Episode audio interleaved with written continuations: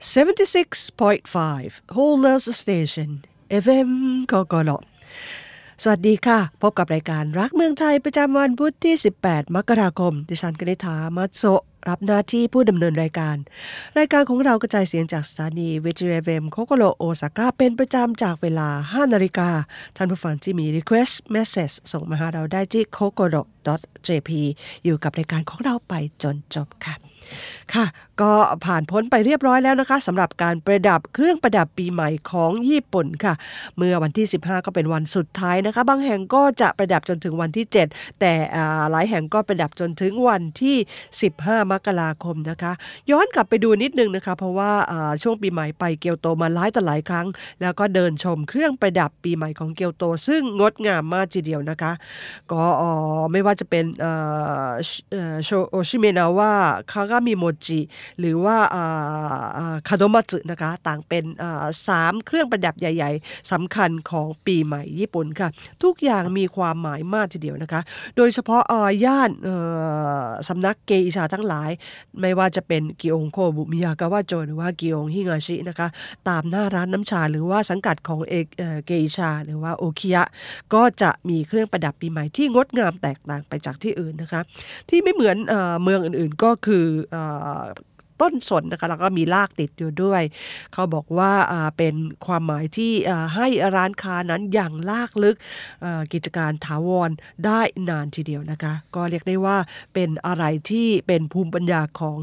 ชาวเกียวโต แล้วก็นอกจากตามร้านน้ำชาลองไปค้นประวัติของร้านขายเครื่องประดับปีใหม่ ซึ่งส่วนใหญ่ก็จะเป็นร้านดอกไม้นะคะ บางร้านก็เก่าแก่มีประวัติมาตั้งแต่ปี 1800 กว่าก็มีนะคะ เรียกได้ว่าเป็นอะไรที่อยู่คู่กับเมืองเกียวโตมาช้านานค่ะ ปีนี้จบไปเรียบร้อยแล้วนะคะ ลองเดินไปชมปีหน้าช่วงปีใหม่ค่ะ เรียกได้ว่างดงามแล้วก็เงียบสงบช่วงเช้าๆนะคะ จะไม่ค่อยมีคนค่ะจีนกำลังมองหาช่องทางเปิดประเทศด้วยการยกเลิกข้อบังคับกักตัวหลังเข้าประเทศนะคะ แต่ดูเหมือนค่ะว่าเที่ยวบินเข้าออกนั้นลดลงถึงร้อยละ 90 ค่ะ ก็อย่างที่ทราบกันดีนะคะว่าจีนได้ประกาศยกเลิกการกักตัวกักตัวผู้ที่เดินทางเข้าประเทศจากวันที่ 8 มกราคม ก็จะทำให้การเดินทางไปมากับต่างประเทศสะดวกขึ้นค่ะ เท่าที่ผ่านมาเพราะว่ามียอดจองทัวร์ไปต่างประเทศของต่างประเทศของคนจีนเพิ่มขึ้น แต่ว่าเที่ยวบินเข้าออกยังอยู่ในระดับที่ลดลงกว่าก่อนการระบาดของโคโรนาไวรัสถึงร้อยละ 90 ทีเดียวค่ะ บริษัทญี่ปุ่นที่เข้าไปลงทุนในจีนก็ยังอยู่ในสภาพคอยดูสถานการณ์ ยังไม่เร่งส่งพนักงานไปทำธุรกิจ ดูเหมือนค่ะว่าในทางปฏิบัติยังอยู่ในภาวะมองหาช่องทางเปิดประเทศกันอยู่ค่ะบริษัทท่องเที่ยวซีทริปของจีนให้ข้อมูลนะคะว่าช่วงตรุษจีนจากวันที่ 21 ถึง 27 มกราคมปีนี้ ยอดจองทัวร์ต่างประเทศเพิ่มขึ้น 6.4 เท่าของปี 2022 ที่ผ่านมา แต่ว่ายังห่างไกลจากตัวเลขก่อนการระบาดลิบลับทีเดียว อุปสรรคประการสำคัญค่ะ อยู่ที่สายการบิน บริษัทซีเรียมของอังกฤษให้ข้อมูลนะคะว่าระหว่างเดือนมกราคมถึงมีนาคม 2023 นี้ เที่ยวบินขาออกจากจีนไปประเทศต่างๆ เท่ากับ 12,517 เที่ยวบิน เพิ่มขึ้นมากกว่าระยะเดียวกันของปี 2022 ราว 2.2 เท่า แต่เมื่อเทียบกับปี 2019 เมื่อยังไม่มีการระบาดแล้ว ลดลงถึงร้อยละ 89 แล้วก็เที่ยวบินขาเข้าที่มุ่งหน้าไปยังจีน ก็ลดลงร้อยละ 89 เช่นกัน อาน่าบอกเขาว่าเส้นทางจีนคงมีเที่ยวบินไม่ถึงร้อยละ 10 ของช่วงก่อนการระบาดจำนวนเที่ยวบินในเดือนมกราคมนี้ก็มีเพียงร้อยละ 10 เท่านั้นค่ะผู้บริหารบริษัทท่องเที่ยวที่เมืองไดเรียนบอกนะคะว่าค่าโดยสารเที่ยวบินเส้นทางโซลและโตเกียวช่วงตรุษจีน เพิ่มขึ้น 2 เท่า เส้นทางซิดนีย์กรุงเทพ 3 เท่า ก็คิดว่าน่าจะมีนักท่องเที่ยวจีนจำนวนมากที่รอให้ค่าโดยสารลดลงจากการเพิ่มเที่ยวบินอยู่ค่ะ ส่วนการเดินทางแบบธุรกิจก็อยู่ในสภาพมองหาช่องทางเช่นเดียวกันนะคะ ไม่ว่าจะเป็นบริษัทฮิตาชิ มิตซูบิชิ อิเล็กทริก มูราตะ อินโนเวชันก็ย้ำนะคะว่า ตราบใดสถานการณ์ยังไม่สงบ บริษัทก็จะไม่ส่งพนักงานเดินทางไปหากไม่ใช่เรื่องจำเป็นจริง ๆ ค่ะคงมีนิโตริ Holdings นะคะบอกว่าจะส่งพนักงานไปดูเรื่อง QC เพราะว่าการตรวจสินค้าทางออนไลน์มีข้อจำกัด ฮอนด้าบอกค่ะว่าจากการที่รัฐบาลจีนยึดนโยบาย Zero COVID มา 3 ปีเต็มทำให้บริษัทญี่ปุ่นจำนวนมาก ส่งพนักงานไปประจำถาวรน้อย หากสถานการณ์บรรเทาลงจริงก่อนอื่นค่ะ จะอนุญาตให้พนักงานได้กลับมาญี่ปุ่นสักครั้งหนึ่งนะคะ แล้วก็จากข้อเท็จจริงที่ว่าข้อมูลการระบาดของจีนขาดความชัดเจนนะคะรัฐบาลญี่ปุ่นก็ได้ตกลงให้มีการตรวจการติดเชื้อผู้โดยสารทุกคนที่เดินทางมาจากจีน ตั้งแต่วันที่ 30 ธันวาคมที่ผ่านมา และจากวันที่ 8 มกราคมที่ผ่านมา ก็เปลี่ยนวิธีตรวจมาเป็นการตรวจ PCR ซึ่งให้ผลแม่นยำกว่า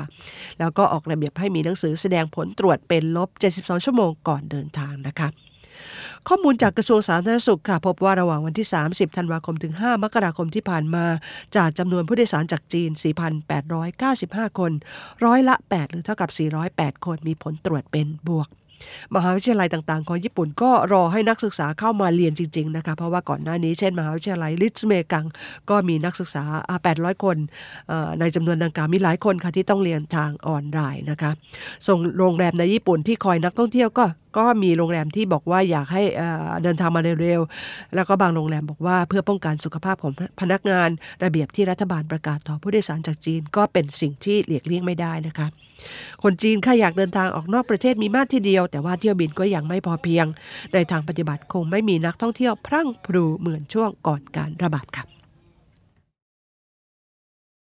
แกงมัสมั่นของไทยเรานะคะ กลายเป็นข้าวเกลียบเซมเบ้ของบริษัทผลิตข้าวเกลียบรสชาติ แกงต่างๆ ของประเทศต่างๆนะคะ ไปแล้วเรียบร้อยค่ะ บริษัทโตโยซึคาบุชิกิไกชะค่ะ ก็ผลิตข้าวเกลียบเซมเบ้นะคะ ที่มีรสแกงกะหรี่ หรือว่าคาเลเซนโดยเฉพาะทีเดียว ส่งขายตามห้างสรรพสินค้าเป็นส่วนใหญ่นะคะ ถุงใหญ่ราคา 410 เยนค่ะ คาดว่าจะขายไปจนถึงประมาณกลางเดือนพฤษภาคมนี้ ต้องไปหาชิมดูนะคะ เนื้อหาบอกว่า การผลิตเซมเบ้รสมัสมั่นนี้มาจากผลการจัดระดับอันดับของอาหารที่มีชื่อเสียงของ CNN Travel นะคะ 50 รายการด้วยกัน แล้วก็แกงมัสมั่นของไทยเราอย่างที่ทราบกันค่ะ ได้รับเลือกเป็นอันดับที่ 1 ทั่วโลกทีเดียวนะคะ บริษัทโตโยสึก็เลยนำมาผลิตคาเรโนกุจิมัสมั่นคาเรเซม ก็เป็นข้าวเกรียบรสมัสมั่นคาเร่คาเรโนกุจินะคะ เพราะว่าบอกว่าเจ้าแกงมัสมันนี้ แม้จะใช้สไปซ์แต่ว่าไม่มากแล้วก็ใช้กะทิสดนะคะทำให้รสหวานมันแล้วก็ใช้ไก่ซึ่งต้มจนเปื่อยทีเดียว ใส่ถั่วลงไปมีกลิ่นหอมด้วย เมื่อเทียบกับระดับความเผ็ด กับแกงอื่นๆ ของไทยเราหรือว่าของประเทศอื่น ซึ่งแบ่งเป็น 5 ลำดับแล้ว แกงมัสมั่นของไทยเรานั้น มีลำดับเพียงอันดับหนึ่งนะคะแม้ว่าเด็กเล็ก หรือว่าคนที่กินของเผ็ดๆไม่ได้ ก็สามารถกินได้อย่างอร่อยแล้วก็สบายๆครับก็เรียกได้ว่ากินเจ้าข้าวเกลียบเซมเบ้รสมัสมั่นนี้ สามารถผ่อนคลายได้ แล้วก็ใช้เวลาในวันหยุดได้อย่างสะดวกสบายนะคะก็เรียกได้ว่ากินเป็นของเล่นได้ด้วย ถุงค่อนข้างใหญ่ทีเดียวนะคะเขาก็เลยทำหูรูดเป็นซิปไว้ที่ปากถุงสามารถปิดเปิดได้ง่ายนะคะ กินไม่หมดก็ยังเก็บไว้โดยที่ไม่แห้งกรอบ ยังรักษาความกรอบอยู่ได้ค่ะ ก็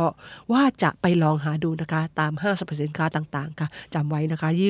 ยี่ห้อคาเรโนกุจิมัสมันคาเรเซนค่ะ76.5 Whole Loss Station FM กกล ท่านผู้ฟังกำลังรับฟังรายการรักเมืองไทย ประจำวันพุธที่ 18 มกราคม ดิฉันกนิษฐ์สามาโจรับหน้าที่ผู้ดำเนินรายการนะคะ ช่วงหลังของรายการยังมีเรื่องราวต่างๆ มาคุยให้ฟังค่ะ เริ่มการจากเที่ยวบินปฐมฤกษ์ของ Peach Aviation นะคะ ออกบินจากสนามบินคันไซไปสุวรรณภูมิเรียบร้อยแล้ว เมื่ออวันที่ 27 ธันวาคมที่ผ่านมาค่ะ Peach Aviation นะคะเป็นสายการบิน LCC Low Cost Carrier ในเครือ ANA มีศูนย์กลางที่สนามบินคันไซของเรานี่เอง นอกจากเที่ยวบินในประเทศทุกแห่งแล้วนะคะะก่อนหน้านี้ยังมีเที่ยวบินเชื่อมโตเกียวโอซาก้ากับไทเป โตเกียวโอซาก้ากับโซลโอซาก้ากับฮ่องกงค่ะ แล้วก็ล่าสุดจากวันที่17ธันวาคมที่ผ่านมา ได้เริ่มเที่ยวบินโอซาก้ากับกรุงเทพ ซึ่งนับเป็นเที่ยวบินระหว่างประเทศที่บินระยะกลางเป็นเส้นทางแรกนะคะ โดยค่าบริการต่อเที่ยวเริ่มจาก 11,280 เยน ค่าสัมภาระเกินกว่า 20 กิโลต้องจ่ายเพิ่มเติมค่ะกำหนดเวลาเที่ยวบินนะคะคือ MM 91 ออกจากคันไซ Airport 19นาฬิกา30 นาที ถึงสุวรรณภูมิ Airport 00.10 ทุกวันจันทร์อังคารพฤหัสศุกร์เสาร์อาทิตย์ สัปดาห์ละ 6 เที่ยวบินค่ะ MM 92 นะคะ ออกจากสุวรรณภูมิ Airport 01.00 นาฬิกาถึงคันไซ Airport 08.55 นาฬิกา ทุกวันจันทร์ อังคาร พุธ ศุกร์ เสาร์ แล้วก็อาทิตย์ สัปดาห์ละ 6 เที่ยวบินเช่นกันนะคะ จากข่าวของ NHK นะคะพบว่าเที่ยวบินปฐมมาเริ่มออกเดินทางไปเรียบร้อยแล้ว โดยมีผู้โดยสารราว 200 คนเศษเกือบเต็มเครื่องนะคะ ส่วนใหญ่เป็นคนญี่ปุ่น ซึ่งให้สัมภาษณ์ค่ะว่าจะไปพักจะไปพักผ่อนช่วงปีใหม่ในเมืองไทย แล้วก็เดินทางกลับมาเรียบร้อยแล้วค่ะ ที่สนามบินคันไซนะคะในการเปิดเที่ยวบินปฐมฤกษ์การมีการแสดงรำไทยพร้อมแจกของที่ระลึกต่อผู้โดยสารทุกคนค่ะ ก็พีชอ Aviation นะคะน่าจะเป็นทางเลือกที่ดีไม่น้อยสำหรับนักท่องเที่ยวทั้ง 2 ประเทศ แล้วก็สำหรับคนไทยเราโอที่อยู่ในคันไซด้วยนะคะ เพียงไปกลับรวมกันแล้ว ไม่ถึงสามหมื่นเยนนะคะ ก็เรียกได้ว่าถูกกว่าตัวเครื่องบินตัวชินกังเซนไปกลับกรุงโอซาก้าโตเกียวด้วยซ้ำไปนะคะ เช้านี้จับบทวิเคราะห์ของเอียนเบเมอร์นักรัฐศาสตร์ชาวอเมริกันผู้เลื่องลือเรื่องการวิเคราะห์ความเสี่ยงระหว่างประเทศ ซึ่งวิจารณ์รัสเซียแล้วก็สงครามที่รัสเซียบุกยูเครนนะคะช่วงวันนี้เป็นช่วงแรกค่ะเบเมอร์มองนะคะว่าการรุกรานของรัสเซียได้เปลี่ยนโลกจนไม่อาจกลับมาเหมือนเดิมได้อย่างสิ้นเชิงค่ะ คุณซาโตมาริโกนักข่าว NHK ประจำสหรัฐ ได้สัมภาษณ์คุณเอียนเบเมอร์ไว้อย่างไร ลองมาฟังภาคแรกนะคะ เอียนเบเมอร์บอกว่ามองมานานแล้วว่ารัสเซียจะรุกรานยูเครนแน่นับ ตั้งแต่ได้ฟังประธานาธิบดีปูตินเปยเปรยต่อประชาชนของเขาว่า รัฐบาลนาซีของยูเครนสังหารโหดชาวรัสเซียที่อาศัยอยู่ทางทิศตะวันออกเฉียงใต้ของยูเครน แต่เขาก็อดตกใจไม่ได้ที่เห็นปูตินพยายามเข้ายึดครองยูเครนทั้งหมด เบื้องต้นเขามองค่ะว่าการรุกรานของรัสเซียคงจำกัดเพียงด้านตะวันออกเฉียงใต้เท่านั้น เพราะว่ารัสเซียนั้นไม่มีกำลังทหารเพียงพอที่จะคืบหน้าไปถึง หรือว่ายึดครองกรุงเคียฟได้ การยึดครองยูเครนนั้นทั้งประเทศนั้นมีข้อแม้ว่าคนยูเครนต้องไม่สู้เลยแม้แต่น้อย มันจินตนาการไม่ได้เลยว่าคนยูเครนจะไม่สู้หากดูจากการสู้รบด้านตะวันออกเฉียงใต้ของยูเครนนับตั้งแต่ปี 2014 ที่ผ่านมาคุณเบรเมอร์จึงสรุปนะคะว่า ประธานาธิบดีปูตินตัดสินใจผิดตั้งแต่แรก แถมยังอดตกใจไม่ได้ที่เขาคิดผิดมากขนาดนั้นค่ะ ต่อคำถามที่ว่าการลุกลานของรัสเซียเปลี่ยนโลกหรือไม่ เขาบอกนะคะว่ามันเป็นจุดเปลี่ยนที่สำคัญของกลุ่มประเทศตะวันตกและยุโรปทีเดียว 30 ปีหลังสงครามเย็นสิ้นสุดลง ทุกคนต่างได้รับอนิสงจากสันติภาพ ประเทศต่างๆ ในยุโรปไม่มีความจำเป็นต้องทุ่มเทงบประมาณไปที่การรักษาความมั่นคงด้านกลาโหม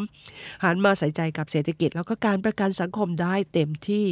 การลุกรานยูเครนเปลี่ยนทุกอย่างชั่วข้ามคืนนะคะ หลายสัปดาห์หลังสงครามเริ่มขึ้นเขาบอกว่านึกถึง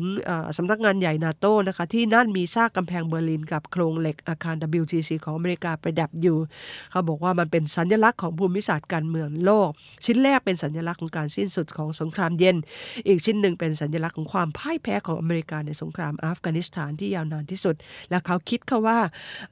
ในอนาคตคงมีซากอาคารแห่งใดแห่งหนึ่งในกรุงเคียฟมาตั้งเคียงข้าง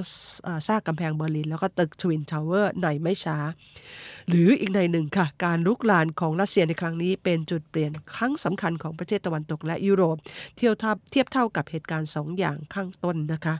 แล้วก็ออสงครามครั้งนี้ได้ส่งผลให้กับความมั่นของโลก แล้วก็เศรษฐกิจอย่างมากทีเดียว รัสเซียกลายเป็นประเทศอันธพาลนะคะหรือว่านาราซึโมโนโนโคกะไปแล้ว ครั้งนี้เป็นครั้งแรกในประวัติศาสตร์คาที่รัสเซียถูกสมาชิกกลุ่ม G20 ทั้งหมดประนามแล้วก็ลงโทษนะคะ ก็เขาบอกว่าประธานาธิบดีปูตินนั้นผิดพลาดอย่างแรงเขานึกถึงคำพูดของซันซูซึ่งเป็นผู้ประพันธ์ The Art of War ในจีนนะคะบอกว่า เมื่อศัตรูก้าวพลาดอย่าไปขวาง ก่อนหน้านี้ศัตรูของรัสเซียผิดพลาดหลายต่อหลายครั้ง ล้มเหลวในอัฟกานิสถาน นาโตอ่อนปวกเปียก กลุ่มประเทศยุโรปไม่คิดที่จะลงทุนกับงบประมาณด้านกลาโหม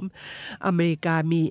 อดีตประธานาธิบดีทรัมป์ที่ยึดอเมริกาต้องมาก่อนเป็นหลัก อ่อนปวกเปียกขณะที่มีเสียงว่านาโตจำเป็นด้วยหรือ ประธานาธิบดีมาครองของฝรั่งเศสเคยกล่าวว่าเนโตต้องอยู่ในสภาพสมองตาย เราต้องหายุทธศาสตร์ป้องกันประเทศด้วยตนเองเนโตอ่อนแอไปหมดทุกด้าน อเมริกาก็เดินบนเส้นทางของตนตามลำพัง ประธานาธิบดีปูตินลงมือโจมตียุโรปอย่างไม่น่าเชื่อท่ามกลางสภาพข้างต้นนะคะเพียงพฤติกรรมของเขานี้ทำให้เนโตรวมกันเป็นหนึ่งเดียวจนถึงทุกวันนี้ค่ะ ค่ะ สัปดาห์หน้ามาติดตามภาคที่ 2 กันต่อไป ปิดท้ายที่ของกินสุดอร่อยนะคะพายไส้เกาลัดไส้มันเทศ แล้วก็ไส้ถั่วดำผลผลิตที่มีชื่อของทัมบะ วางขายที่นากาจิมะไทโชโดในห้างไดมารุอุเมดะค่ะ ตั้งแต่ห้างฮางชินเปิดให้บริการหลังปรับปรุงใหม่เมื่อต้นปีนี้ ย่านอุเมดะก็กลายเป็นสนามแข่งขันของร้านขนมที่มีชื่อทั้งจากในแล้วก็นอกประเทศไปอย่างรวดเร็วค่ะ ยิ่งช่วงก่อนรับปีใหม่ช่วงนี้ แต่ละร้านมีแถวโอยาวเรียงรายออกไปนอกห้างกันตามๆนะคะ บางคนก็มาหาซื้อขนมนำกลับไปฝากครอบครัวที่บ้านเกิด บางคนก็มาซื้อไว้รอรับลูกหลานที่จะกลับมาเยี่ยมบ้านค่ะหนึ่งในร้านดังเหล่านั้นก็คือร้านนากาจิมะไทโชโดอยู่ที่ชั้น B1 ของห้างไดมารุอุเมดะนะคะร้านนี้มีสำนักงานใหญ่ที่เมืองทัมบะ จังหวัดเฮียวโกะสำหรับคนญี่ปุ่นแล้วทัมบะ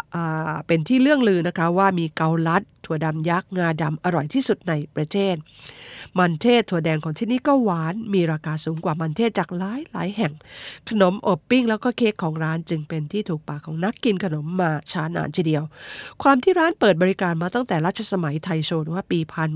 1912 ค่ะ ช่างทำขนมจึงได้รับการถ่ายทอดวิชามารุ่นแล้วรุ่นเล่าแล้วก็ยังไม่หยุดพัฒนาขนมใหม่ๆ มารองรับหนุ่มสาวที่มีรสนิยมการกินหลากหลายอีกด้วยค่ะ นอกจากเค้กมองบรังขนมอบไส้กะลัดต่างๆ แล้ว ที่ร้านเฉพาะในห้างไดมารูนี้ยังมีขนมพิเศษสองสาอย่าง เช่นโอ้ยโมพายนะคะพายมันเทพอบเสร็จร้อนๆคุริมาดุพายไส้กะลัดหนึ่งลูกเต็มๆ แล้วก็คุโรมาเมะพายที่ข้างในนะคะมีถั่วดำเม็ดใหญ่ๆแน่นลูกทีเดียว ทั้งร้านจะอบวันละหลายรอบทีเดียวนะคะ ยกออกจากเตาเมื่อไหร่ก็จะขายหมดเกลี้ยงในราคาราวลูกละ 540 เยนค่ะ วันก่อนแวะไปนะคะพอดียังมีเหลืออยู่บ้างจึงซื้อมาชิมทั้ง 3 แบบค่ะ อร่อยทีเดียว แล้วก็แถมเค้กทำบะคุริช็อกโกแลตมาด้วยอีกหนึ่งเช่นอ้วนพีไปเลยทีเดียวนะคะ ก็ลองหาชิมกันดูสักครั้งหนึ่งแล้วก็จะติดใจ ค่ะรายการรักเมืองไทยของเรารับฟังได้ช่วง Time Free Zone นะคะที่ radico.jp